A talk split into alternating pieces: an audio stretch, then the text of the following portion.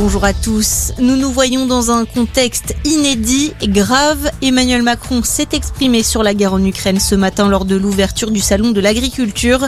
Le chef de l'État qui laisse les traditionnelles déambulations à son Premier ministre face à la crise ukrainienne.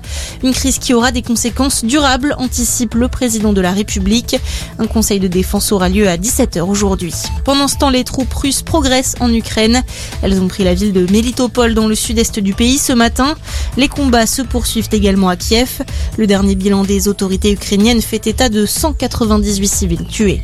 Les Français, se mobilisent en soutien à l'Ukraine. Des rassemblements sont prévus aujourd'hui à Marseille, à Lyon ou encore à Strasbourg.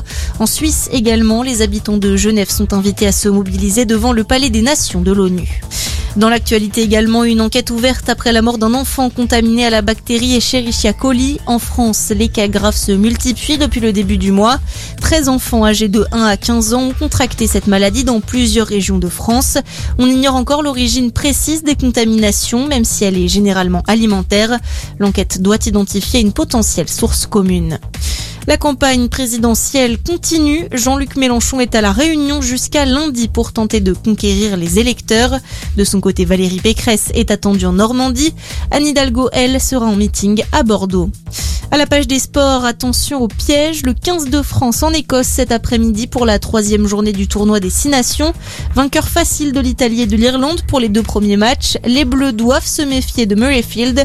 Écosse-France à 15h15. À suivre juste après le duel entre l'Angleterre et le Pays de Galles à Twickenham à 17h45.